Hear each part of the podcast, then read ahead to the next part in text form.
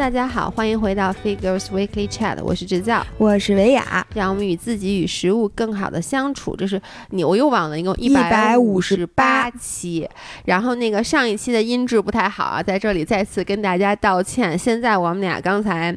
确认了至少不下五次，我们的录音笔真的开开了，并且我们的话筒也开开了。如果这次没录上，我们今天也没录视频，那就彻底就没玩完了。对，下礼拜见了就 下礼拜见。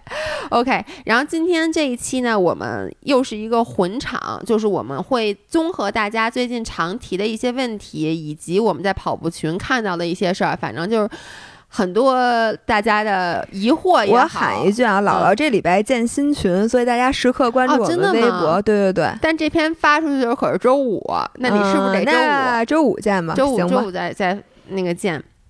然后呢，先说第一个话题啊。昨天是 Stephanie Batmore All In 的两周年纪念日。如果大家不知道谁是 Stephanie，可以去翻一翻我们之前的这个饮食失调的，就是有一个女孩，她原来是练那个比基尼的，嗯，然后特别身材特别特别瘦，巨瘦无比，然后巨瘦无比，体脂可能也就百分之。十百分之反正对，然后他天天拍那个 cheat day 的那种视频，呃，然后后来其实发现他饮食失调的问题特别严重，他从来没吃饱过，然后后来他就进行了 all in，就是他不管他摄入多少热量，就每天让自己吃饱，然后他一下子就就是变成了一个微胖的。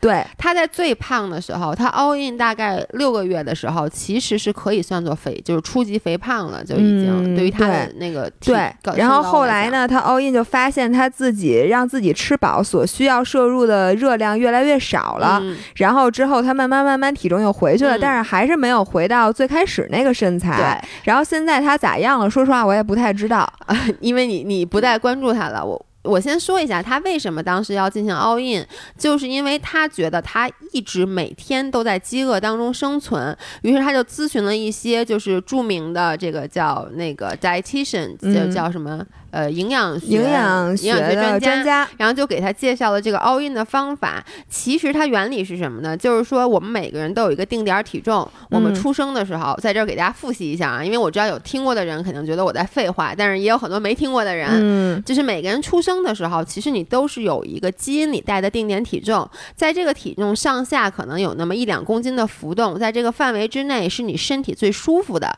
也就是说，你其实不用努力的维持，你就正常饿。了就吃，不饿就停。然后呢，正常的运动也好，不运动也好，你的体重是不会偏离这个这个区间的。对。但是呢，我们这个区间未必是一个你很好身材就很好看身材的区间。对，这父爸妈给的身材。对，爸妈给的。那有的人你就说，你发现我有的朋友，哎，他明明吃挺多，他也没有减肥，他身材就是很好。那不好意思，人家就是在先天就打败了你。人家爹好，对，爹娘好。对。但是有的人呢，比如说很多女孩。她会觉得，哎，我能不能再瘦？我就再瘦五斤，我就能达到我心目中的那个理想的那个身材了。但是可能你这一减肥，就把你自己拉偏了你的这个定点体重，偏离的会比较多。对于是，很多人都有这个感觉，就是你其实没减过肥，一切都好。你一旦开始了你的第一次减肥，你基本上就是人生不断在减肥变瘦，然后停止减肥反弹这个过程中去，呃。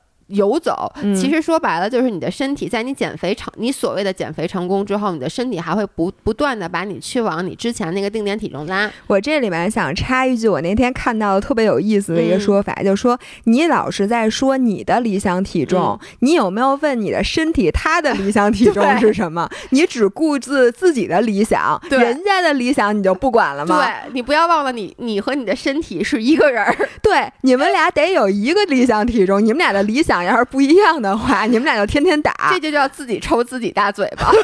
对对，没错。然后呢，他于是就说：“OK。”他就回想啊，说我其实，在十九，他是十九岁开始减肥，然后去打比基尼的。他说我在我呃。开始这一切之前，我其实我从小就是一个大胃王，我吃的就很多，但我的身材从来也没有胖过。嗯，但是呢，我自从开始这个打比赛以后，我的我就开始发现我怎么那么饿，所以他就决定去进行这个 all in。然后呢，他 all in 的过程中呢，就是你们知道，就他本来可能每天只吃一千二百卡到一千三百卡的食物，他在 all in 的过程中，他说了他不看热量，但他为了就是拍视频嘛，为了这个科学，他还是每天有去记录自己。吃的热量，就发现他基本上一开始在最初的时候，每天要吃大概六千卡的热量。六千卡，大家不要小瞧。有的人说六千卡我也能吃，让我来告诉你，你觉得你现在吃三千卡，你觉得哎你吃的特高兴，你觉得再过来三千卡没问题？不是的，没错，就是你知道你。就是跟你减肥一样，就是你说你减肥让我减三斤容易，你再从你减到三斤以后，你再每多减一斤，其实要付出的努力比你减一开始减这三斤要大。你其实吃胖也是，就这个是是堆叠的，到最后你一别别说一碗，你一口你都吃不下去。但是他就吃了非常多，我不得不说，Stephanie 他本身这个人的确。他是一大胃王，他确实，我确实很佩服他。因为虽然说你你说你都很佩服，这真的说明问题。因为你想啊，我就看他那那几次 cheat day，他吃到了轻而易举啊，吃到吃一，吃一盒 donuts，轻而易举吃一万卡。对，不，他不是他能一天之内吃十二个 donuts，然后晚上他吃那个就是麦片儿。他吃一盒，对，就是他吃甜的东西的能力。我跟你说，我看着他吃，我都齁的。我也是，所以他确实是天生是一个食欲非常好的人。然后他后来到中期的时候，他可能每天吃四千卡左右，但是他当时的体重就是比他最低的时候胖了四十斤左右。然后网上有很多人骂他，但他后来在将近一年的时候，他的体重渐渐又开始回落了。而虽然不说。说回落多少，但他体重至少不再往上涨了。嗯，然后现在是他两年的一个 anniversary。嗯，然后他发了一些近期的这个视频和照片，我不得不说，我觉得他现在状态非常的好。我也看那个，虽然我没看他视频，但我看他照片了。他那个。状态挺好的，而且我觉得他现在他比他之前可能大概重二十多磅，就十几斤嘛。然后他不高啊，我先说他就一米可能一米六出头。然后他的身材现在看上去就是我心目中我觉得非常完美的身材。哎，我也觉得是，对吧？其实比他特别特别瘦那会儿要好看。其实我觉得他之前那种特别特别瘦，他也就是一个叫 stage lean，就是你上台你参加比赛的一个好看。我从来不觉得一个女生干成那样是好看的。没错。就那个是是是，我不觉得你撩起衣服在腹肌的同时还那个边上还有血管儿，你你知道就那种干成那样，我觉得是不好跟干尸似的，对，真的跟干尸。而且他当时的脸和皮肤都作腮了，就是你觉得他那个就是都不连着，对，就是皮肤是那种松的感觉。然后他现在呢，他整个人就是。是 glowy，就他在发光的感觉。而他那天就分享在视频里，就说他 all in 以后，他现在的状态，就先不说他的身材，然后他再也不感觉到饥饿了。然后呢，他甚至你知道，之前有一段时间，在他 all in 了大概一年多以后，他吃不下东西，其实就是他什么都不想吃，他得强迫苦下吧，他得跟我现在一样。他得强迫自己吃东西，不，人家住在那个 Florida，他永远对每每天都苦下，每天都苦。那他之前也没苦过，他其实就是说，就是其实就是你的身体发现你又开始吃特别多的时候，你的身体又开始自己调整了。嗯，然后但他都强迫自己吃东西，然后他现在第一就是他的整个食欲进入了完全正常的状态。他自己的话说，他现在的食欲跟他小朋友时候是一样的。嗯，我觉得这个可能是每个人心目中能达到的理想状态。然后呢，并且他说他的头发和他的指甲，他现在指甲留老长老长。他说之前他那老我以为他指甲留油呢，我 就是他之前的指甲，他说他都是假的，就做那种甲片那种的，或者做水晶甲。他现在指甲完全是自己的，特别特别长。他说他非常明显的感觉到自己的这个营养指甲跟上了，特别的。健康，健康，包括他的头发也特别的韧，然后呢，包括他的整个生理期非常的正常。哇塞，这对我来来讲是一个非常大的，我生理期没不正常，但我告诉你，我这指甲就是我抠一个什么东西都能脆，就它就会分层。是我那指甲简直特别特别特别不好，然后我也是我这头发。就是那分叉啊什么的，我觉得就跟我那个营养可能就不跟上。就你老有热量缺口的话，你永远没有机会给你的头发和指甲长。对你稍微摄入一点热量，它都去帮你至少先活着什么，然后长点别的什么的。所以呢，在这儿其实我也没什么感想，因为之前分享过很多次了。嗯，我只是给新来的朋友，不知道这件事儿的人，可以大家去搜一下这个人叫 Stephanie Batmore，我会把它放在今天的这个。文案里面，嗯，然后呢，我们接下来想读一些粉丝的这个。哎，在你说之前，我想分享一个我最近看到的，我觉得挺有意思的。然后我最近也在尝试。他就说呀，就是如果，比如说，就说脂肪这件事儿，如果你吃的脂肪特别特别特别的少，然后你的身体就会觉得脂肪是一个非常宝贵的东西，他就更不舍得去燃烧脂肪。所以呢，只有在你吃的脂肪让你身体知道你在持续的供应的时候，它才会更好的去帮你。燃脂，所以这就是为什么之前很多人就是你看那个谁，那澳洲那个姑娘叫什么来着？Sarah Stay，对，她就说过，说她发现她严格控制脂肪的时候，她的燃脂效率很低，就她的脂肪那个下去的很快。但是她天天早上开始喝那个什么牛油果奶昔，然后吃那些东西，她反而觉得她身体特别舒服，并且她就是瘦的很明显。我觉得跟这个事儿有关系。所以呢。我我现在有一什么心得？因为我是那天我忘了我看听谁说的，我突然觉得，哎，说虽然说没有背后特别科学的那种 papers 的支持，但是我觉得这话是有道理的。然后我就开始不，原来我不是特别不敢去吃坚果嘛，我特爱吃坚果，我又不敢吃，然后又弄得我更加想吃坚果。然后于是我最近每天就是每天一袋儿，我也不吃多，就那种一小袋儿，每天一小袋坚果。首先呢，我发现我没那么想吃坚果了，嗯，然后其没有其次了。我就我我我吃完了之后，我发现你如果每天都能吃坚果的话，你对坚果的那种不可遏制的那个欲望就会下降一些。其实这个我觉得跟你吃不吃脂肪没关系，就是还是其实你想吃坚果，这是我们之前说的，你别去压抑自己的欲望，你给它开一个口，你就没有那么对。因为很多我是之之前咱不是说那巴旦木好吗？然后很多人留言都说姥姥我不敢吃。就说，因为我我觉得我一吃我就肯定停不下来。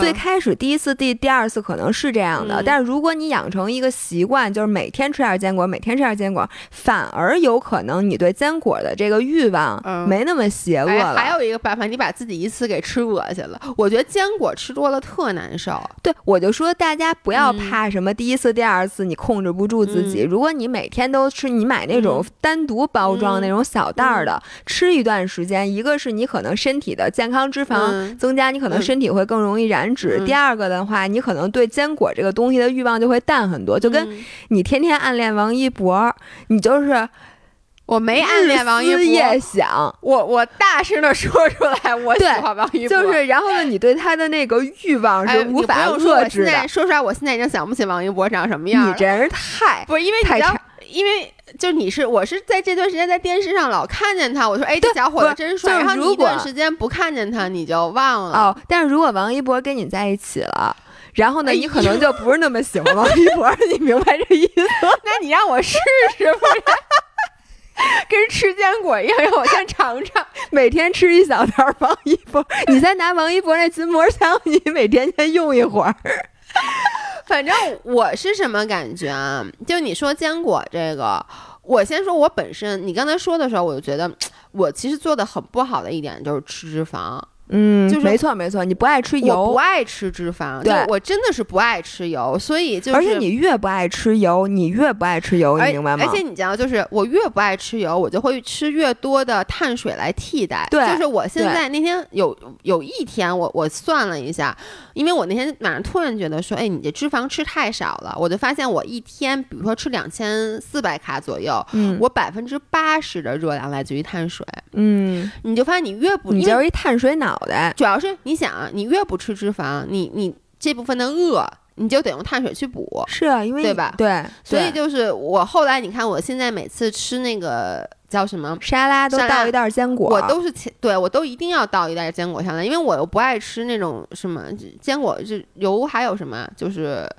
大肥肉呗。肉对肉，你看，哎，我现在泡了一盆牛肉，就是因为我那天觉得我现在吃肉吃太少了，就我基本上一个礼拜都吃不着一次肉。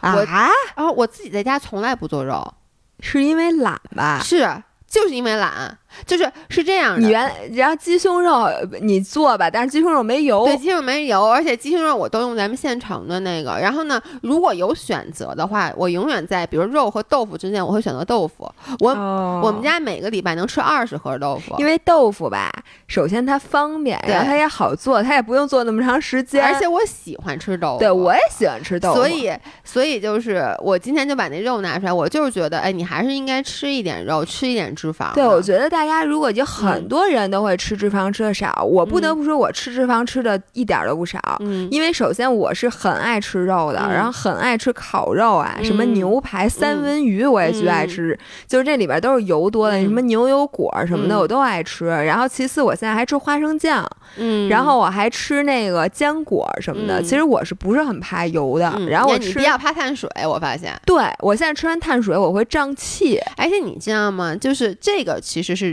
有科学证实是真的，就是每一个人，呃，我忘了英文那词，对吧？不是，那英文那词怎么说？就是有的人他对。碳水的燃烧更好，更 efficient。有的人他对脂肪的燃烧更 efficient，就是说这么说吧，就比如你体内两种资源都有的时候，有的人真的会更倾向于他的身体会更倾向于去以脂肪为第一燃料供给，也不是第一燃料，但就是他会比别的人会更多的更多的用脂肪。对，我觉得我可能就是这类人。对，然后呢，这种是。那个验血是可以看出来的。我其实一直就对这件事还挺好奇的，因为我前段时间看了，咱们测过那个基因，那里面写了我是脂肪也不耐受，碳水也不耐受，就是吃什么都胖那种。但是，但是对于这个作为燃料，它上面没写，它没有。那个是一个特殊的东西。我前段时间是看 YouTube，他们有一个，但是我不敢去抽血，你知道吗？其实这个和你的肌纤维，比如说你如果快肌多，就如果你快肌多、爆发力强的人，你一定是用那个碳水会对会更多的嘛。然后如果你慢肌多，像我这个一定是慢肌多，因为我爆发力不好，但是我那个有氧能力就是我可以长时间不停的输出。像我这样人肯定是慢肌多的话，我肯定用脂肪用的比别人好。有一个特别明显的，就是你自己考察一下，像我是属于空腹训练，我其实是完全可以空腹跑马拉松的。我发现你这点特别厉害，我我就饿的，对，就是因为我的肌肉是我是属于特别低功耗的人，这好也不好，不好的那在于，比如说你骑车可能消耗一千卡，我只消耗五百，我的消耗非常少，但是呢。好处在于，我只能骑一个小时，你能骑四个小时，而且我可以不吃东西。就是你知道我这次特厉害去越野，我早上起来吃一块面包，喝个咖啡，喝了那个 pre workout，然后每一个 CP 点儿，大家不都是因为越野比赛，你 CP 点又少，而且你真的饿或者你害怕下一个 CP 点又是二十公里，就大家玩命吃，而且我看大家那狼吞虎咽，对对对，我就看都不能看，我看我都要吐了。你知道，我就跑完，我一口东西我都吃不下，这也是优点，也是缺点。优点是在于我跑同样，如果没有补给啊，我可以比别人少带三分之二的东西，因为我不饿。但是缺点呢，在于可能。你的肠胃功能不好的话，你可能劲儿没有大家大。就比如说你上山，可能蹭蹭蹭用你的快糖就烧上去了。我没有糖，我只能用脂肪慢慢烧，所以我可能爆发力弱。但是我真是到最后一个 CP 点，我真的就吃了俩那小包子，我已经不行了。我整个这个，然后还有一个比我矮的女生和我是一样的，她整个一个 CP 点都没停过，因为她完全不用吃东西，就弄了五六个小时，一口东西都没吃，一点都不饿。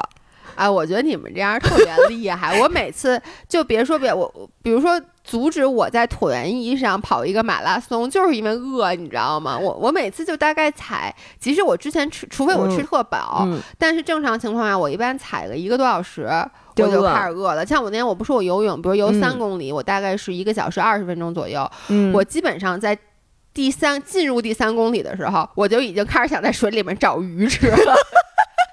就真的是出了水面，我立刻现在吃一蛋白棒。所以我觉得像你们这样的人，如果你是像老爷这样的，然后比较容易饿，并且你平时是脂肪摄入比较少，碳水摄入过多的话，你可以考虑试试。对，就是你增加脂肪的供应，看你身体会不会更好利用脂肪，因为脂肪基本上是你存储是绝对够用的，就是甭管你做几个小时运动，你烧脂肪的话，它都是够用的。这样可能会让你这种假低血糖的反应少一些。是，然后我我捎带手顺着回答一个问题啊，就是顺着 Stephanie 这个，然后我看那个。呃，我昨天发那个 vlog 底下，因为是去云南玩嘛，吃了好多东西，然后很多人就在底下问说：“老爷你怎么做到的？吃这么多东西，然后那个还不胖？”首先，我觉得我吃的一点都不多，我必须得说，我现在吃的可有时候我自己都感叹啊，因为我现在你说出去玩吃那东西，那跟我原来七天日比。那根本什么都不说句良心话，是真的，就是你原来你现在的饭量远弱于之前。哎，对，我觉得一个呀，真的是年纪大了。就是我跟姥爷跟我们俩出去吃饭，就是我们上周去吃小仙岛，第一次我们俩没吃完，我们把那个。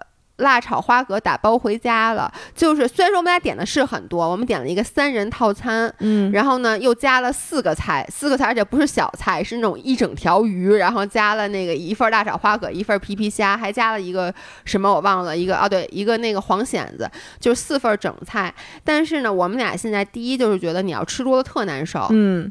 第二，确实消化能力不如以前了。那老爷为什么还是说，我觉得我去云南这么吃，我还是没长胖？就是第一，它不是欺骗日。我想再跟大家强调一下，即使我现在出去旅游，你们看到我吃的特别多，它跟我之前欺骗日是没法比的。嗯。第二，就是你们看到的是我吃很香的这些东西的时候才拍给你们。就是你们没看到的是，从云南回来以后，我基本吃了一个礼拜沙拉。当然，我不是不是诚心说我要吃一个礼拜沙拉，是你在那种过分的那种油腻的情况下，你回来以后就会吃很健康。就是而且姥爷他。就是他吃好东西的时候，他都拍给你们了。对，其实姥爷吃的远比我健康。就是我每天都吃下馆子，其实。然后像你呢，其实你吃的平时吃的真的非常自律，非常而且非常惨，真的有点惨。但我自己不觉得惨，我觉得我做饭特别香。这就是我觉得为什么你看我吃这么多，我还能保持现在这个身材，就是。我爱吃那些低热量的食物，大熊猫嘛，打心眼儿里爱吃低热量的食物。就是我不像你，就是你其实是一个什么呢？哎，你发现这是一个 balance，就是你爱吃不健康的食物，你爱吃油炸的，我都爱吃，对，没有我不爱吃的，你都爱吃这种热量很高的，但你的胃又限制了你吃特别多。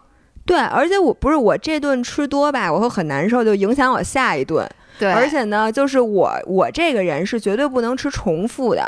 今天吃川菜，明天就要吃广东菜，后天就要吃泰餐，大后天是吃日本菜，大后天吃西餐。这样子呢，比如说你今天吃了一顿火锅特别油，你第二天自然就会想吃清淡的，但是第三天又不能清淡。所以呢，就是它是一个微妙的平衡这个事儿。哎，我我我在这儿那个。插一个，这个跟这个没关系啊。但你知道我昨晚上吃了什么吗？你记不记上礼拜咱们吃泰国菜？你那咖喱汁儿，对，一直留到昨天。我别的都吃了，就是我上礼拜把什么那个带回来的鸡肉啊什么都吃了。我上礼拜跟姥姥去吃泰国菜，然后那个剩了一堆东西，我就带回来了。然后呢，我们俩点了一个咖喱蟹，咖喱软壳蟹，蟹全吃了。我让大家把那人家把那汁儿打包回来。昨天晚上我用豆腐、卷心菜、香肠、鸡蛋，还有。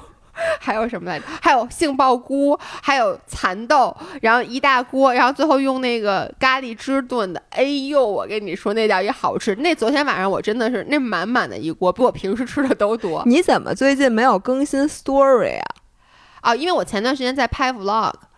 所以，我昨天这么精彩的饭，你怎么没给大家拍一下？特别丑，因为你叫那咖喱炖菜，你叫特恶心。这才说明精彩呢！你弄特好看，大家看饭馆里做不就完了吗？谁看你的 story 啊？对，反正看你的目的不就下回你洗完衣服用脚给糊弄开的时候，请你给大家拍 story 行不行？哎，没问题。但是你知道吗？我现在你知道懒到什么程度吗？你看我的衣服堆成山了吧？因为阿姨明天就来了，我现在不用洗。我之前洗衣服也主要是因为上柔术，我老得洗那衣服。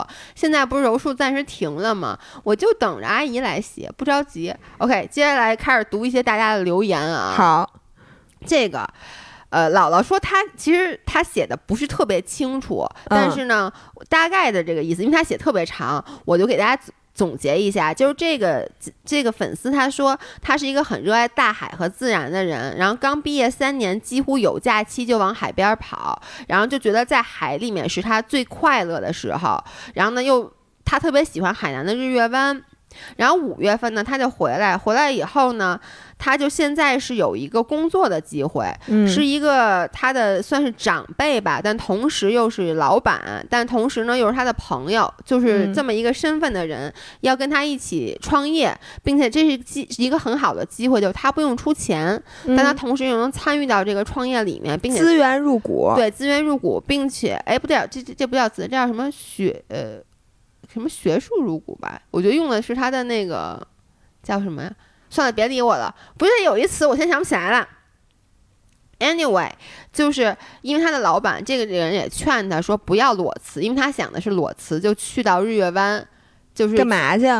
我他这没有写具体干嘛，但是我的理解，他可能想到那儿就类似于开个咖啡馆儿。他说他当在那个日月湾最幸福的就是每天一个人四处骑车乱逛，和大家聊天，或者在咖啡厅坐一下午发呆看书。突然就觉得有的人是属于大自然的，有的人是属于城市的，而我是属于大自然的。嗯，所以我的理解就是，他可能就想去那么一个非常安逸的地方。你说你干什么？我觉得干什么都行。你开个咖啡馆，或者哪怕你找一个非常清闲的工作，都是可以的。比如或者你当一个，比如说冲浪教练，whatever。我觉得这是一个选择。另外一个选择呢，就是他摆在他面前的，现在有一个很好的机会。然后呢，呃，因为他觉得这个老板就对他非常的好，所以他被这个老板有点说动了，因为。你能理解吗？就是老板说服他说你别去了日月湾了，说你还是留下来和我一起创业。他有点先被说服了，然后呢，他自己呢还列了一个 pros and cons，嗯，就是两个。不同的选项，他说，如果去日月湾呢，可以生活在大自然里，每天都是开心向上的，且有可能为此拥有自己相对喜欢的事业。但 cons 呢是，但也许真正过去生活半年一年后，发现自己并没有那么喜欢，嗯，然后以及这个事业的失败性可能性很大，嗯，然后如果是工作呢，他就说未来几年稳定且可预知，无法。靠上班拿的金钱和地位啊，就是他未来几年是比较稳定的。其实我我来捋一下，就两个选项，一个是去日月湾随便干点什么，天天跟大自然在一起，但是可能一个是创业可能会失败，赚不了多少钱。嗯。然后第二个呢是和他现在一个比较靠谱的长辈一起创业。嗯。然后这个创业是很有前途的，听起来，并且是在城市里。对，并且未来几年他说是稳定的，且就是他可以预知是有能拿到有很大回。报的，并且他说还可有可能能支持他提前退休。对，所以他现在就不知道怎么选，然后想听听姥姥姥爷的意见。如果是你，你怎么选？呃，说实话啊，就是这个东西看有官方的说辞和私人的说辞。如果这个人我认识，是我的朋友，我身边的人，我我在音频里虽然说这个可能不不够官方，但我一定要说，绝对不能去日月湾，因为我。就是怎么说呢？不能说百分之百你去日月湾你会后悔，但是我觉得超过百分之五十的几率，你去那儿待一段时间你就待够了，并且我觉得一样事情啊，它作为爱好的时候，就像你恋爱还没结婚一样，你永远是很美好的，什么事都能掺到那个恋爱关系上。对，真的是就是你觉得很美好的，但是真的让这件事情变成你的事业，或者你没有其他的。事情可做，你就干这个事儿的时候，我觉得凭我对人性的观察，一般情况下，你对他的热情都会下降。嗯，所以我觉得最好玩的比赛呢，是你同时进行多个比赛。嗯，就是你在平时的时候，你是在一条创业或者工作和职场的赛道上跟别人 PK，然后在假期的时候呢，你充分利用假期的时间去当一个斜杠斜杠青年，然后在大海里和小伙伴追逐嬉戏，然后你永远觉得时间不够用。我觉得这个时候的生活是最美好的。对，这就我之前说的嘛，就是你要是有大把空闲时间，你就不觉得这个空闲时间很宝贵了。你其实真正要你拿着空闲时间。你也不知道干嘛，但如果你每天工作又很忙，你就觉得，哎呀，我今天只有两个小时，我一定要好好的去享受这两个小时的。就跟我每次，就看我这次去大连，在那个琥珀湾那块一住，然后别人跟我说，你知道吗？说大连的夏天比北京凉快，大连的冬天又比比北京暖和，并且大连这个海边儿，然后你就是运动，就大连是非常适合户外运动的，因为它不热，有时候又不冷，然后就那个天气非常适宜，然后环境也非常适宜。这个时候你总会有一个想法。说，哎呀，我要搬到大连来，我要在大连这块买一房子，我天天守着这滨海路，我每天都骑车，然后骑完车我去。那游泳，游完泳，我晚上下午去跑步。但是呢，你一边这么说着感叹着，一边你从内心知道这肯定是不可能的，想都不要想。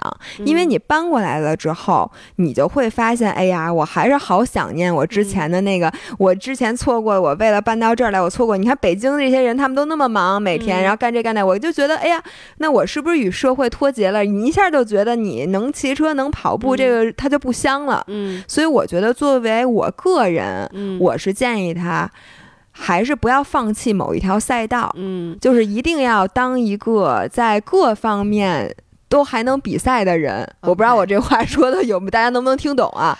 我我跟你其实给出的最终建议是一样的，但是我跟你的初衷不太一样。嗯，我觉得。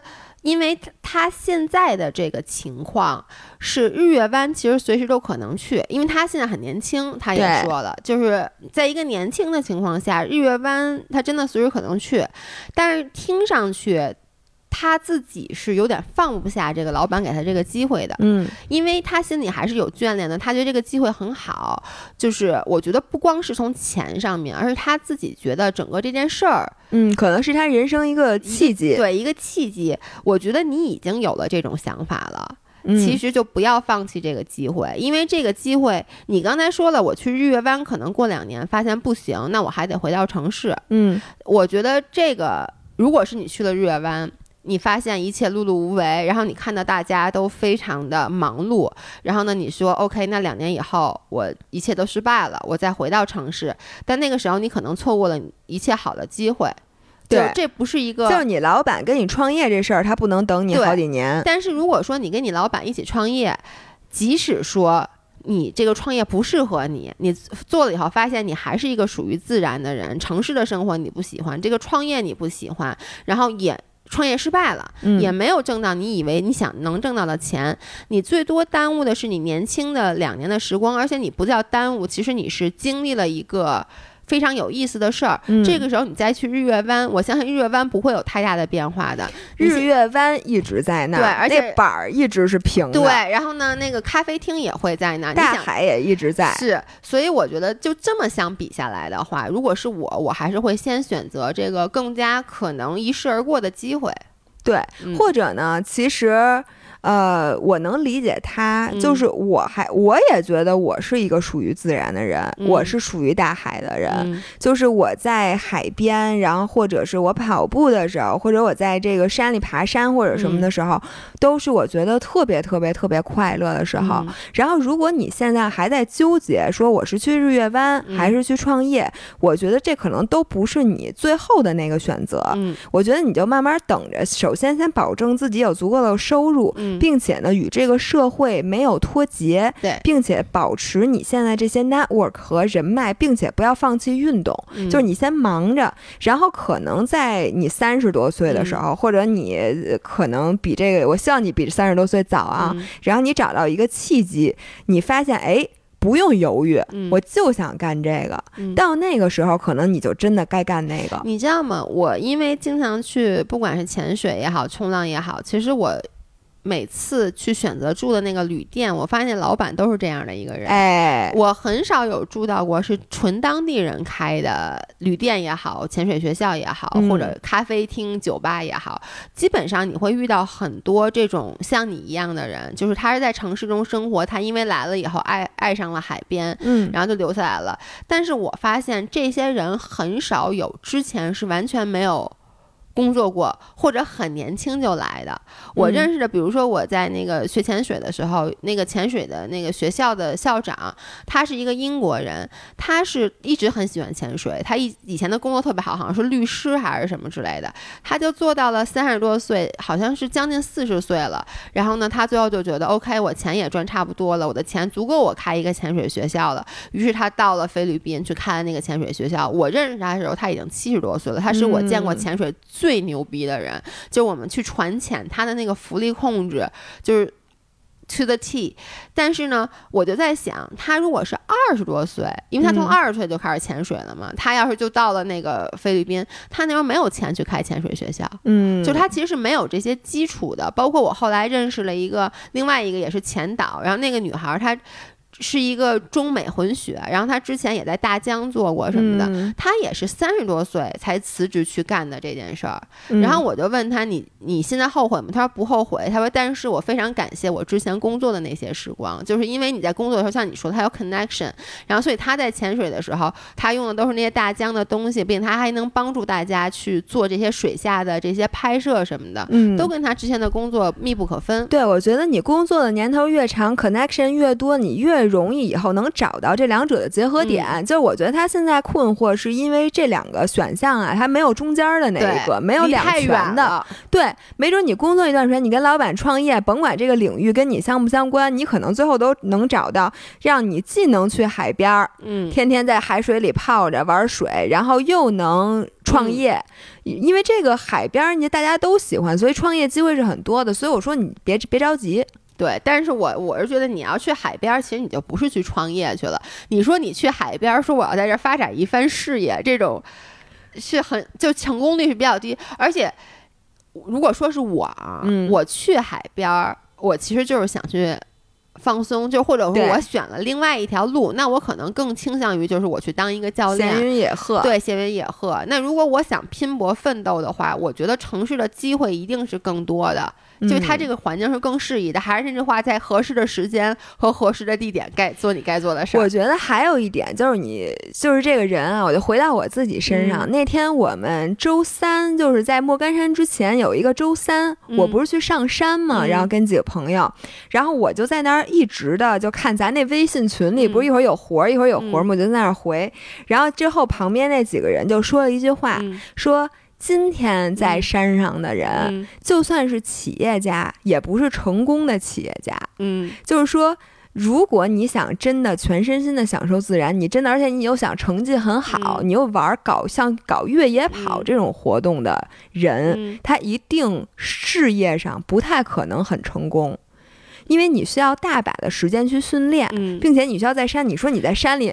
或者是就说骑车的人嘛，你如果真的是骑车骑得很优秀的人，你也不太可能在事业上非常成功。就除非你是事业已经很成功了，你再说对再去，这时候也说明你就不不就大忙人儿是不太可能做这些运动的。特别的对，就包括比如说我经常抱怨，我就说柔术，我就说你看看你们这帮人，就是柔术店的这帮人，我说你们一个成功的都没有。我说我之前看国外那种都是什么大明星大老板。那什么哪个公司 CEO 学柔术？我说你看看你们这帮人，然后呢，后来他们就说说，因为那些成功的人都下不了班儿，因为你叫柔术，你晚上上课的时候是晚上七点钟嘛，你就说你，你都别说一大老板了，你真正一个有事业心的人。你六点钟下班敢走吗？对呀，你好意思走吗？所以这就是说到说到底啊，你就是得做出一个选择。就如果你可能选择了自然这边，那你就要接受自己可能在事业上或在金钱上不能百分之百的满足你。嗯，然后如果你想说我还是钱其实对我很重要，这个安全感、钱带来的地位，或者说不甭说钱吧，就说地位。金钱、受人尊重和这个安全感这头儿，嗯你一定要保证的话，那你可能就不能像你想象的，像那个与海相处的时间那么长，或者说你在这个运动上面有特别特别好的成绩。其实就看你个人追求嘛，因为我认识很多人，他们不在乎这些东西。我觉得对，你要不在乎吧，你就一直别在乎。对，就是不要说我一边在这边享受大自然，但是我一刷朋友圈看到谁谁谁又升职了，然后谁谁谁又那个什么了，你心里又膈应一下。而且你知道吗？当你特别忙的时候，比如说你事业上占据了你很多时间，你一刷朋友圈看谁谁谁在海边巨生气，你立虽然立刻把生气拉黑，不，你虽然生气，但你可以说假期我也去这儿。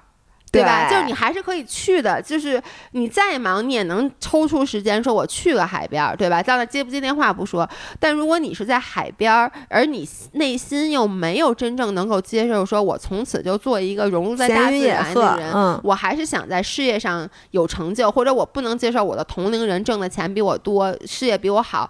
你不是说，哎，你太生气了，太挣钱了，我我改名儿，我我下礼拜我也去城市里，你你是赚不到这个钱的，你也得不到这个地位的。哎，这就表明了你的价值观，所以嗯你在这两者之间还是会优先保证你的这个城市里的，比如说这个赚的钱，然后这对地位和安全感，对吧？我一直就是说，比如纽约和 L A，、嗯我一直都说我更喜欢纽约。就我是嗯一个在大城市生长出来的孩子，我很喜欢大自然，但是我也深刻的清楚，就是我在大自然里面之所以能够很好的享受，其实是因为我心里有底，嗯，我知道我回去我还有工作。嗯，如果你说我现在没有工作，我不知道我下一次我赚钱从哪儿来，你就让我在大自然里待着，我真的会会会没有安全感。对，所以我觉得他需要做的是这方面的取舍。对，嗯 OK，下一个啊，这是一个我也不是特别懂的问题。那你念，不不不不，我懂，但是他这个 specific question 我不是很懂，他就我不能确定啊。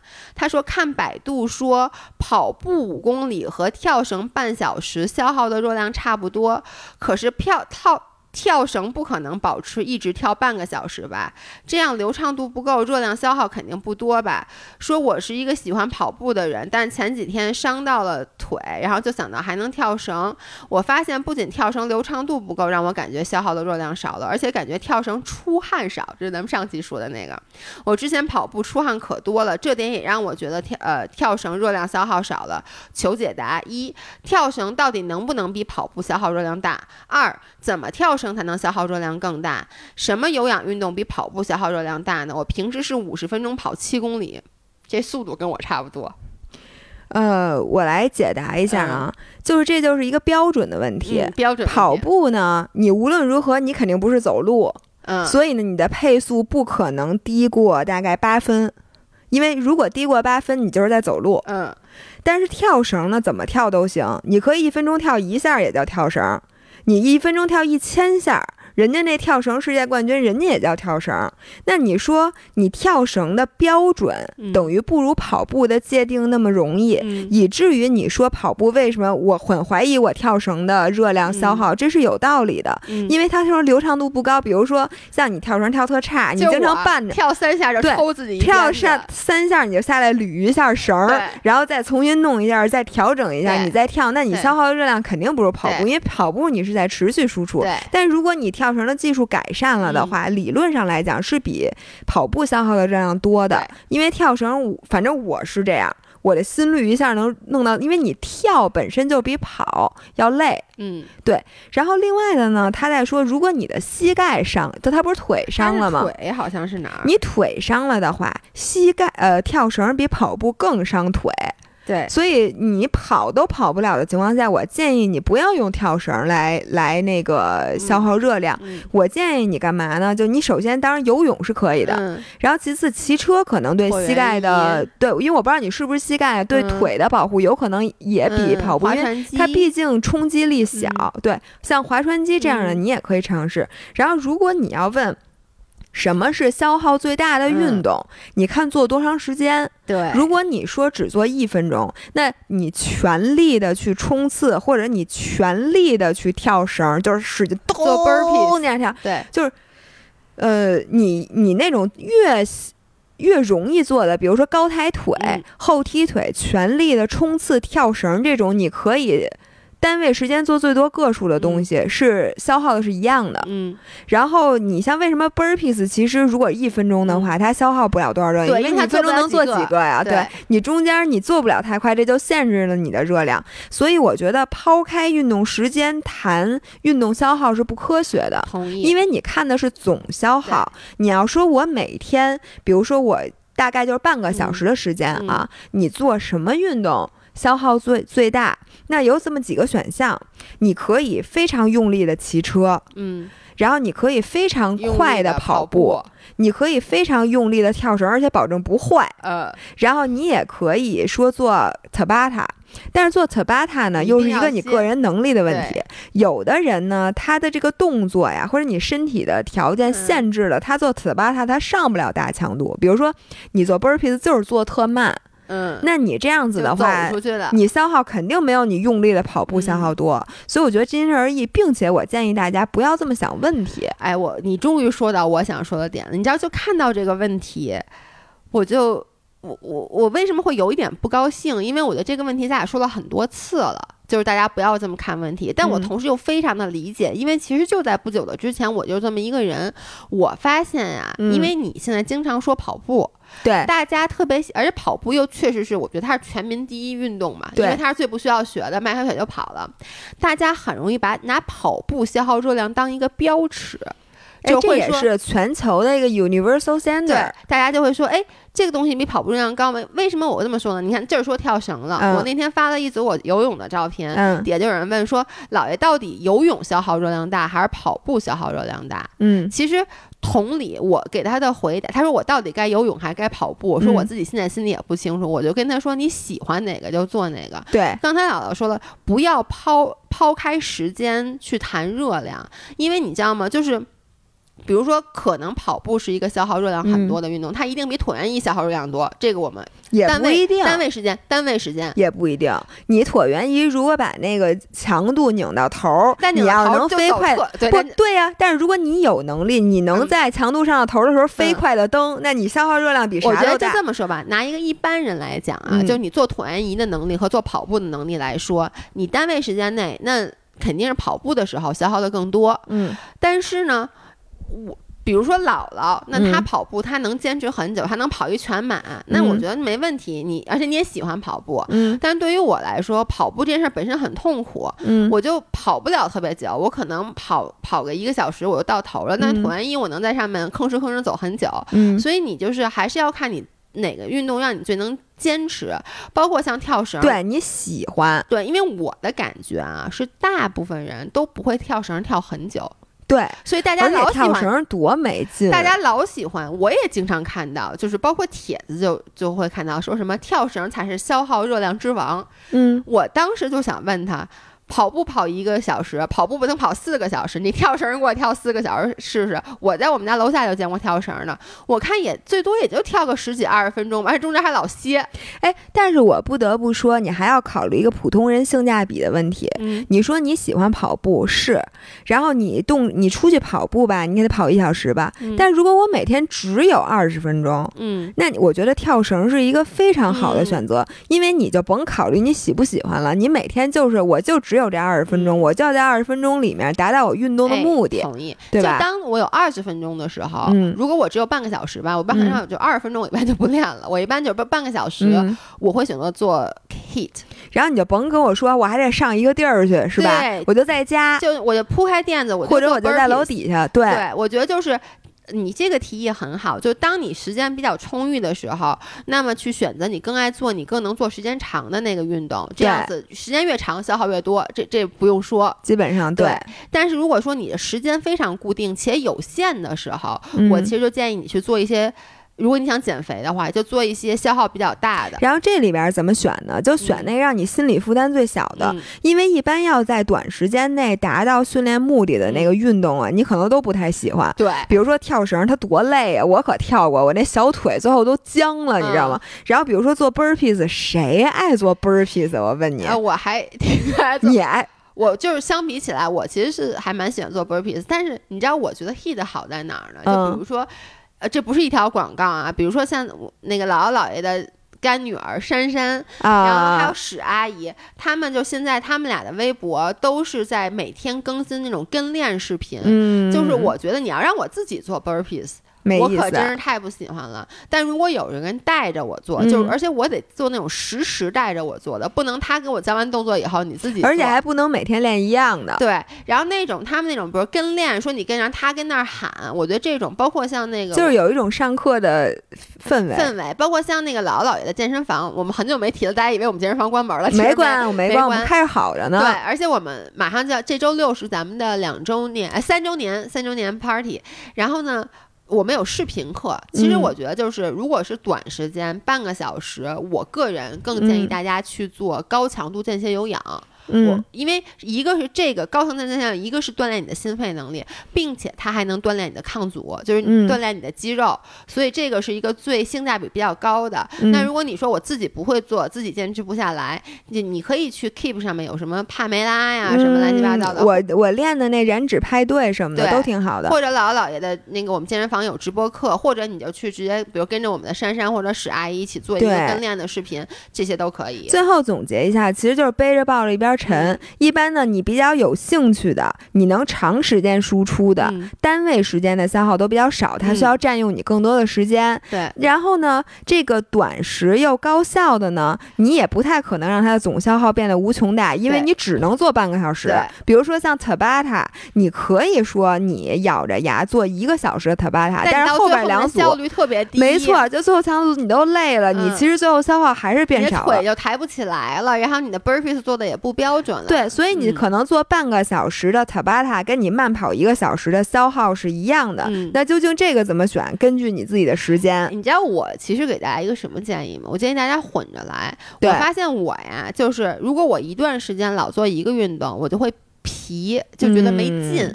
那你这个时候你就就换着嘛。比如说我我我现在就是每周，比如说我。打算啊，有两次泳，三次泳，然后剩下时比如走走椭圆仪，骑自行车练练力量，就你把它插混插着来，你就不会每一次都觉得。对，我觉得作为普通人，如果你不是对某一项运动是有追求的的话，就是你每天，今天我没时间了，我可能原地跳二十分钟绳儿；明天我有时间，天气好，我出去跑个步；后天太热了，我游个泳。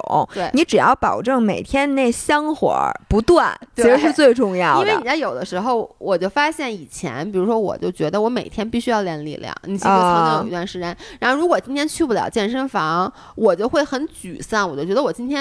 运动不了了，但其实像你刚才说的，就是你有这个时间，你就去干这个运动；天气好，你就去做室外运动；天气不好，你在屋里面，你随便干点什么，就是让这个香火别断。OK，下面一个问题，哎，这个跟最近那个三胎。有关系，也跟三胎没关系。他这是之前提的，但是我正好想说一下。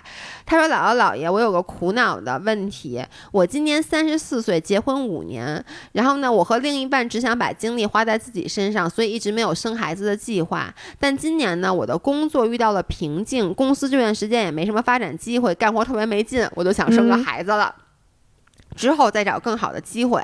结果当我刚想生孩子的时候，我又遇到了一个很好的机会。”就工作机会，如果我现在去呢，那可至少两年之内，我不可能再去安排自己生孩子的事儿了。但是两年之后，谁知道呢？我现在年纪也大了，然后呢？所以现在我就是想不清楚，然后呢，我深知自己现在想生孩子的原因是一，我是爱孩子的；二，周围人都生了；三，逃避现在没劲的工作；四，年纪大了再不生就生不出来了。然后呢，我觉得我是一个如果有了孩子，时间精力肯定会以孩子为主的，但这样子我就有点忽略，就是放弃了我之前对职业上的这个嗯进取，所以就问咱们到底该怎么办。我觉得这个听起来很明显，他就应该生啊，因为我觉得首先他爱孩子，他又想要孩子，并且他确实三十四了。你说你去新工作弄一下三十六了，然后最后就跟咱俩现在这样，就说 让咱俩怎么样了？催咱俩要孩子的声音越来越弱。等咱俩到四十了，估计就没有人提这事儿了，该塞各种小广告，说什么你这现在又不能提那郑爽那事儿，也不能。你可以试管婴儿啊。呃。对，就开始问你，哎，你是不是考虑怎么着？现现在就开始有人让咱俩什么冻个卵呀，或者怎么着吧，就就很少有人说，哎呀，你什么时候？你知道吧？我我是觉得，我咱俩的问题，就很多人一直让问咱俩要孩子的问题。我们俩的问题在于，我们俩不喜欢孩子，从内心压根儿就不喜欢孩子。见到外面有人什么孩子那种，根本就不往那儿看，对对吧？这个大家有孩子的人不要那个生气啊。我们俩真的是不是很喜欢孩子，然后呢？一点儿从心里都没有过那种说我要有一个小孩儿多好的这种感觉，我就像我们俩就非常踏踏实实的，就是你可以不要。但他既然喜欢孩子，又想而且事业，我觉得他也他没有用过多的笔墨去形容他那个新的事业对他来讲是一个多好的机会。我觉得可能就是有一个新机会，他觉得不错。我觉得你事业就像你刚才说的，事业什么时候你不能有啊？你生完孩子，你三十六、三十八依然是创业的好时间。你要你还会碰到更多的机会，但生孩子这趟车，我觉得能年轻生就还是年轻生吧。今天有一句话就叫说，生孩子没有合适的时候。嗯，我觉得有，就是三十五岁以前。我觉得四十岁以前吧。就是反正你你年纪越大，越年轻肯定是越好。就这么说吧，你年纪越大，你的。你的卵的这个卵卵子的质量肯定是要下降的，我觉得这个是毋庸置疑的。然后呢，我我觉得至少有一句话我非常认同，就是你永远都不会 ready。这个世界上没有任何一个人，我觉得可以说。我现在非常 ready 了，现在我生生完小孩，万事俱备了。对，我能把这小孩养特好。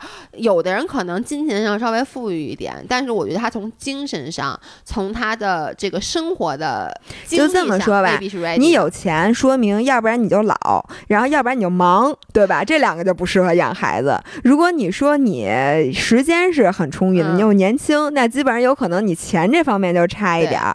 所以呢，我觉得没有 ready 的时候，这句话是对的。然后我觉得你现在就是。是最好的时间。既然你都在犹豫了，你就赶紧生。对，我觉得他整整体写下来，他是想要孩子的，而且就是他也说了，他另外一半不管做什么决定，然后都支持他。我觉得这个就很好。然后那个，哎，我想问问你啊，就关于三胎的这件事儿，你先三胎跟我有关系吗？我一胎都没有，我还三胎，啥意思？你知道为什么我要问你？因为我觉得。这件事跟咱俩有关系，是张涵说说他们公司的人就跟他说说凭什么让我们生三胎，不让你们去生一胎？就是因为很多就是家长就是觉得我都已经拉扯俩孩子，你们这一个都不生的，你们嘛呢？不是国家鼓励说可以生三胎，也没有强迫你生三胎，没有，但是非常鼓励，不鼓励鼓励呗？哎，你知道我一直在想。如果说我真的要小孩的话，我绝对不会只要一个。你要仨，我觉得是两个到三个，一下生六年，生到五十。你哎，你说这话，你负点责任行吗？你知道为什么吗？因为我既独生子女，在就是在国内是独生子女过，然后我又比较小的时候就出国，我见到了。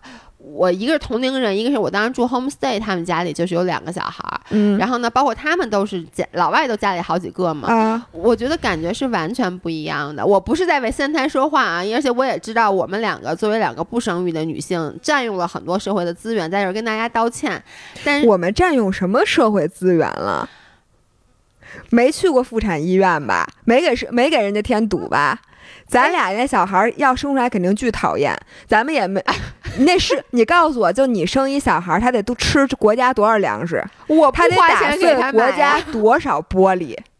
他得乱践踏多少花花草草？反正我我一直都是觉得，就是作为社会的一份子，其实生育是对这个。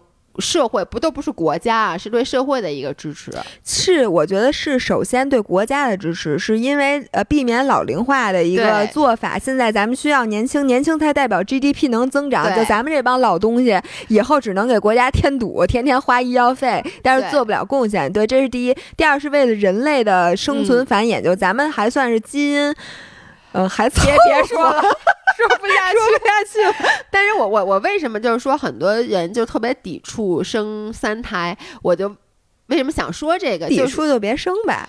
对，但是如果说你真的想要小孩，然后你如果担心的是说啊，觉得三个孩子管不过来什么的，以我在国外，你帮他管，不是以我在国外生活的那些经验啊，我见过太多家里是有三个四个孩子的，我发现其实你基本上把老大管好了，后面就越生越不在乎，越生越不在乎。其实小孩活挺好，就是很多人现在担心的是觉得我这个孩子我生出来我得怎么养他，就是觉得。多生一个会花很花很大的精力，但是我个人的感觉是，就是你生到后面那几个小孩，就是怎么着都能活。我有一个观察是说，八零后的人是最容易说我不想要小孩的，因为我们是独生子女。嗯，我觉得是由于八零后咱们赶上了社会变化非常 dramatic 的时候，所以咱们总想着咱们生的孩子，我们一定要让他非常的优秀，让他出人头地，让他改变自己的命运。因为咱们小的时候，所有的人确实是改变了自己的命运的。咱们小时候还用粮票呢，就是咱们。很，然后这就赶上了改革开放的大好时光，所以咱们总是对人的这个人生觉得一定会，比如说，甚至就是跨越阶级的那个感觉。而且我们就是小的时候，因为我们都是独生子女，是所以其实是。收到了来自父母以及长辈、爷爷奶奶所有的四重关爱，就所有的关注点，就别说关爱，就关注点，就他有的不是好的，不是爱，他就是关注你。所以对于我来讲，我心里一直是很有压力的，就是我真的是，虽然说我知道我自己这样想不对，但是我认为我如果生了一个孩子，如果他不优秀，嗯，然后比不过我周围其他人的孩子的话，我会感到倍感压力，我可能会折磨他。就是折磨的意思，就是我就要想方设法闹清楚他为什么不够优秀，怎么才能让他跻身于？他要跟你说：“妈，你照照镜子去。”对，就说你说你妈名也算名校毕业吧？你要是不名校毕业，我觉得我从内心是不能接受的。然后，如果我你看你妈是一个如此自律的人，如果她不够自律，哎，那那你说你要是生了我这样一个人，你可怎么办呢？我。一屁股坐，就你是不是就是那种，就 就你真的跟我妈就会一样，就是早上起来九点钟就开始敲门，说侯山还睡呢，九点钟我他妈六点我就敲门，我等得到九点吗？那我得坐外头生仨小时闷气。不是，我觉得我真的就无法抑制，我从小的那个家庭教育和这个成长环境就要求我必须让这个孩子必须得优秀。所以呢，也抑制了一一方面抑制了我生孩子，因为我想到我要重学一遍从小学到高中的各种课本、辅导功课什么，然后我得每天晚上跟他着急，有可能我还会心梗，然后有而且我我你你不可能是一一天中国教育都不受吧？我觉得你要是让我从小给他扔国外去，我可能也就是心宽了，因为我这孩子在国外的教育下，他得。不至于像国内那么激烈，这么残忍。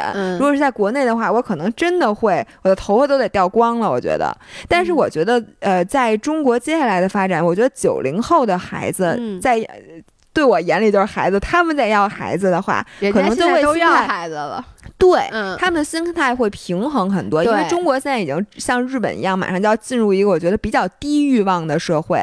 然后你就生出来就比较养尊处优，并且你处于一个时代没有那么剧剧烈发展的年代，你可能就会觉得我的孩子跟我一样，反正都是中产，然后有吃有喝，但是没有什么大的出人头地也无所谓。对，其实我一直就说嘛，因为老外生完孩子，我感觉他们更多就是说把这孩子身体别别差了，就是养养活。啊，其实就就行了，就是主要他们也是站着说话不腰疼，但他们真的是这样，不是因为因为他们国家还是就是比如说你说美国、欧洲，就他们的一般人已经是咱们梦想对，就他们的确就是非常忠诚，而他们确实就是。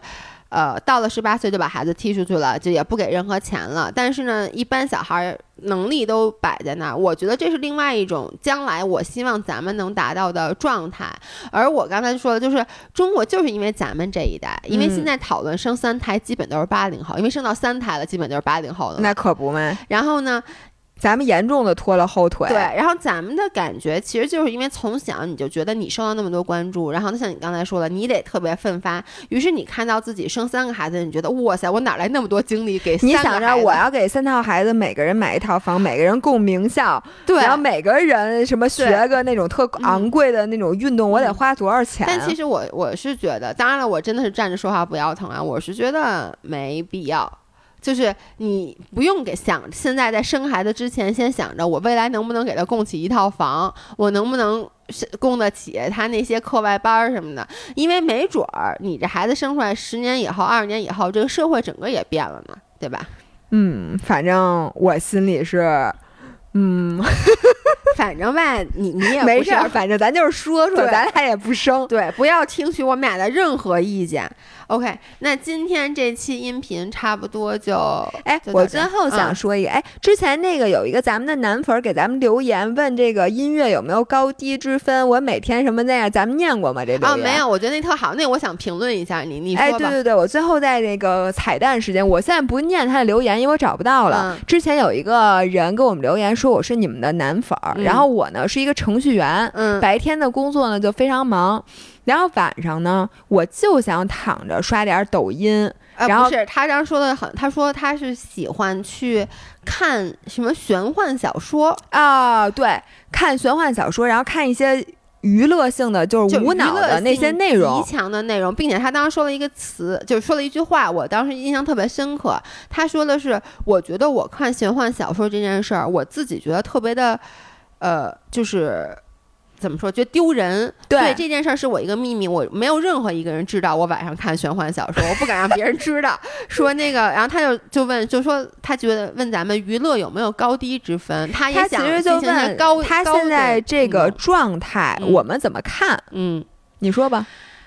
哎呦，我我这个又显得我特消极。不是，我跟大家说啊，第一，我跟他有类似的感觉。嗯，就怎么说呢？嗯。我其实很喜欢看一些无脑的东西，嗯，然后呢，之前我也不太在乎这件事儿，但是你是一个老喜欢看那种，你就是功利心很强，你看的东西都是什么跑步、什么圣经啊，就那种圣经是叫圣经跑步圣经吗？是是是一本书，不是我看跑步啊，圣经啊，跑步圣经，反正姥姥她就会看一些功能性极强的书，包括她在看视频的时候也是看一些。新闻啊，对新闻干货呀，嗯，然后呢，我不是不看那些东西，但是我大那些东西对于我来说不是休息，嗯，然后我休息的时候，我是要去看那些很无脑的东西的，嗯，我之前会不好意思，嗯，我真的会不好意思，比如说我不想让别人知道我看这种特别八卦的，你会选择无痕浏览。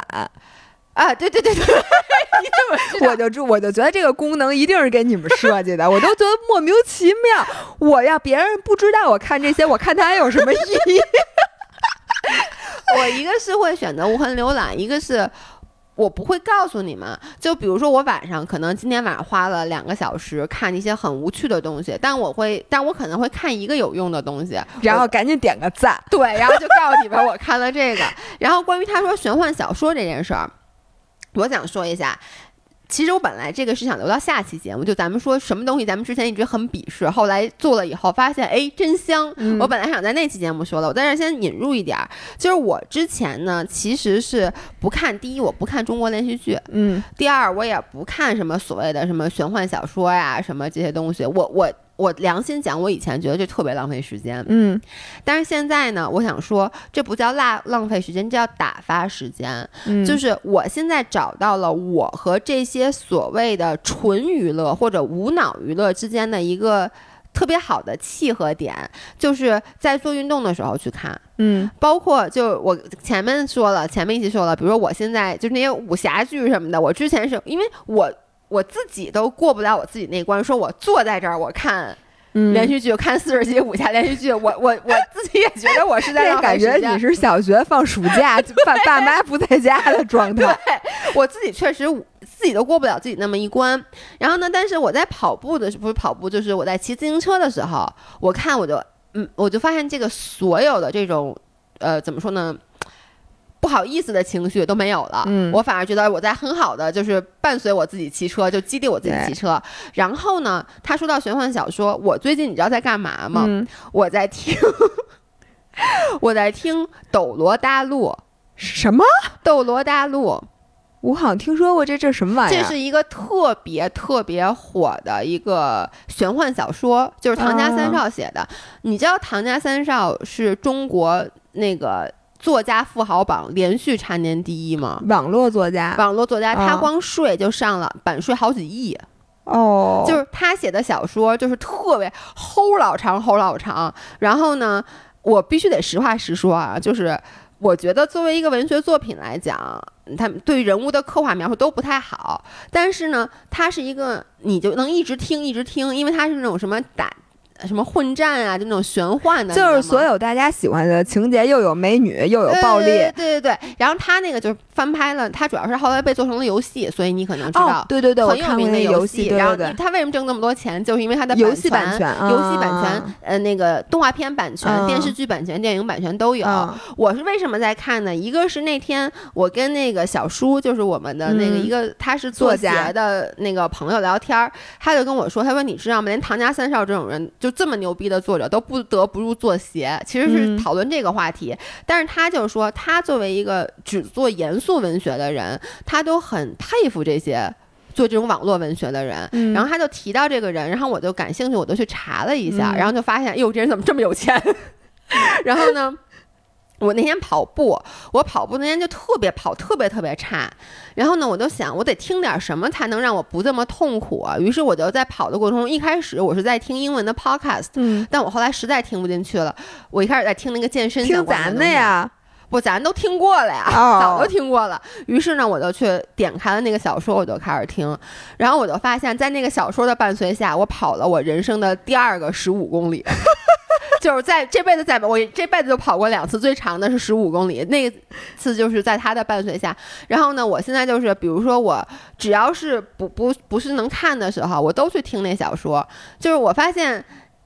你以前我会很 ashamed 的说这件事儿，嗯，但是现在我觉得我非常的自豪，而且我还带着张涵入坑了。张涵特别瞧不起我们在那个云南开车的时候，张涵说你放什么东西听？以前你知道我都放什么吗？薛兆丰经济系列讲义，什么好好说话。你不怕他开车出点危险？我之前都换没有。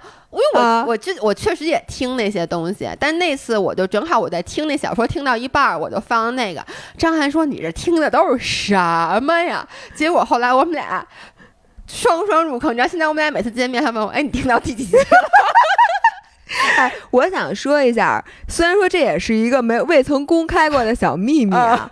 我会说，我跟垃圾文学也呃不能说垃圾文学，不是呃，就说娱乐文学。我吧，我是一个特别爱看侦探小说的人，我巨爱看侦探小说。你听过的《亚森罗宾断前几啊？那个小时候小时候就是，然后东野圭吾，你知道东野圭吾虽说吧，其实他就那《白夜行》那几篇写的好，后面几篇我都觉得他是。Copy paste 搁进那情节，哎呦，反正乱七八。但是我还是爱看。然后我和东野圭吾小说的关系是什么呢？就像我和垃圾食品，比如说 Doritos 的关系，我会让自己就是每个月的不是大概都有几本书吗？我会让自己。就跟你写完一篇暑假作业，可以奖励自己小玩一会儿。我每看过一本，我觉得这个书我应该看，我看完了之后，我都会奖励自己看一本东野圭吾的书。我也会，就比如说每次我，比如说看了一些垃圾电，不是不是不能叫垃圾连续，对不起啊，其实这个垃圾带肥皂剧吧，肥皂剧，然后武侠武侠剧，骑完车，然后我都会在那个 YouTube 上面，比如说看一些干货的，我想啊，就是 balance 一下，你就是。往回掰了，往回找吧，往回找吧。我是往正面，就是。然后我觉得这样的关系就特别好。这样子呢，你就是在看这个侦探小说的时候，就像你在吃薯片一样，巨过瘾。你要说让你天天吃薯片吧，你不可避免的吃的时候，你会带有罪恶感，心想我怎么天天吃这种东西，我不得太不健康了。但如果你是在一次长跑之后，你想好了，我今天我跑完步之后，我要奖励给自己一点。大大袋儿的乐事薯片，吃的时候你会特过瘾，特别满足。像我现在每次，一般我都会奖励自己在飞机上的时候看，嗯，然后我那个一个飞机甭管多长时间，我肯定能看完那一本。哇塞，看完之后那叫一个爽，就好像你在大夏天刚喝了一瓶冰镇可乐一样爽。然后给这个那个男粉丝男五人的一个建议，你知道是什么吗？我为什么说实话啊？开始捡起来看这些。武侠小说也好，什么小说也好，真的跟我不是说我今天想写小说吗？虽然说我现在还没开始动笔，你要写，你要当做你是因为看人赚了好多钱，你确定才开始写小说吧？我确实想写，但是我我就之前那个大纲我一直在反复修改嘛，就是我发现看这东西真的是能给你一些灵感的，因为我必须得说啊，如果大家看过这个《斗罗大陆》，不管你看没看过，你觉得他文笔好不好？我觉得人家的想象力是非常厉害的，就是这本书它之所以能赚这么多钱，能有就是几十亿的这个播放量，就是在那个哎，不是动画片是百亿的播放量，然后呢，就是。一定是因为它的情节是有吸引人之处的，嗯，所以我就发现它的那个脑洞非常的大。我觉得任何的东西它存在，一定能给你带给你一些不一样的体验。开卷有益嘛？对，所以就是我我看这些东西，其实我觉得它对我一开始，它让我打翻了一开始构思的这个小说的所有情节，就是他给你一些新的灵感。然后这个男男生，我觉得如果你说你。我感觉他特别喜欢看这小说，他好像每天花好多时间看。那你其实也可以试图自己写一写。我认识很多就是作家什么的，都是因为喜欢看小说才开始自己写的嘛。所以你自己写一写，其实他就不，你就每次想，我这个是在。看素材，那我给他提的建议是两个。第一个呢，就可以和姥爷一样，你不是喜欢看小说吗？行，你蹬着单车，你你在你们家买一个自行车，对，然后你甭管是看肥皂剧也好，刷抖音也好，还是看那时候你骑着单车练，对，这样你就不会再产生疑问，说我是不是我到底是不是在浪费时间，产产生对自己的拷问，对，因为你是在锻炼，对吧？然后第二个呢，你也可以像我一样，把这当做最对自己的一个奖赏，因为你甜的东西太好吃，你吃多了你。不也齁的慌，所以要甜咸搭配。就是你晚上让自己看一点有用的、严肃的。你不是程序员吗？你可以看点现在新的那个，因为这个东西也是需要持续学习的嘛。你让自己学习一小时，然后再娱乐一小时，我觉得就会比你现在的感受要好。对，其实说白了，就给自己找找各种借口，让自己去看这些无，把这个当做对自己的一个奖励，我觉得其实挺好的。那今儿就到这儿吧，今儿到这儿吧，嘎嘎嘎嘎人之间。把咱把斩压，不是斩压，不是你知道吗？我我特别的气愤，我我我在这最后说一个，就你知道我昨天云南 vlog 发了以后，我在里面说了一个牦牛，然后大家就说老爷那叫牦牛，牦牛，然后牦牛，我就想说，其实一开始，哎，我到底我现在自己弄不清楚了，因为这个故事是这样的，我一直管它。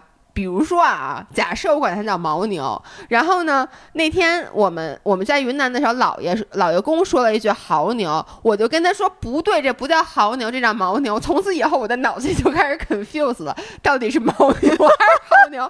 也可能我一开始说的是错的，我说这叫牦牛，老爷公说对了。然后呢，反正就是本来在我心目中就只有一个，只有一种牛。